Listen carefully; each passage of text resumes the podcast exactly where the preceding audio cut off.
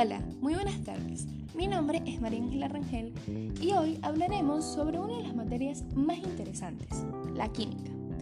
El tema para discutir hoy será la clasificación de elementos de acuerdo a sus propiedades características. De acuerdo con la tabla del sistema periódico, los elementos químicos se clasifican de la siguiente forma según sus propiedades físicas. Los gases nobles son elementos químicos inertes, es decir, no reaccionan frente a otros elementos, pues en su última órbita contienen el máximo de electrones posibles para este nivel de energía, 8 en total. El argón, por ejemplo, es un gas noble ampliamente utilizado en el interior de las lámparas incandescentes y fluorescentes. Los siguientes son los metales. Son elementos químicos que generalmente contienen entre 1 y 3 electrones en su última órbita, que pueden ceder con facilidad, lo que los convierte en conductores del calor y la electricidad.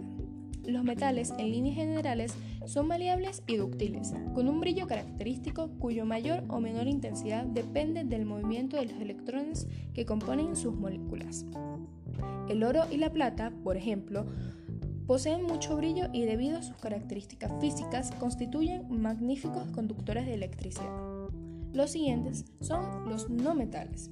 Estos poseen generalmente entre 5 y 7 electrones en su última órbita. Debido a esa propiedad, en lugar de ceder electrones, su tendencia es ganarlos para poder completar 8 en su última órbita. Los no metales son malos conductores del calor y la electricidad, no poseen brillos, no son maleables ni ductiles y en estado sólido son frágiles. Los siguientes y últimos son los metaloides. Son elementos que poseen generalmente cuatro electrones en su última órbita, por lo que poseen propiedades intermedias entre los metales y los no metales.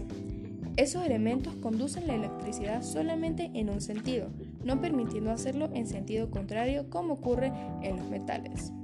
El silicio, por ejemplo, es un metaloide ampliamente utilizado en la fabricación de elementos semiconductores para la industria electrónica. Y bueno, eso ha sido todo por el capítulo de hoy. Espero que hayan aprendido mucho y que les haya gustado. Así que, sin nada más que decir, nos escuchamos en otro capítulo. Muchas gracias.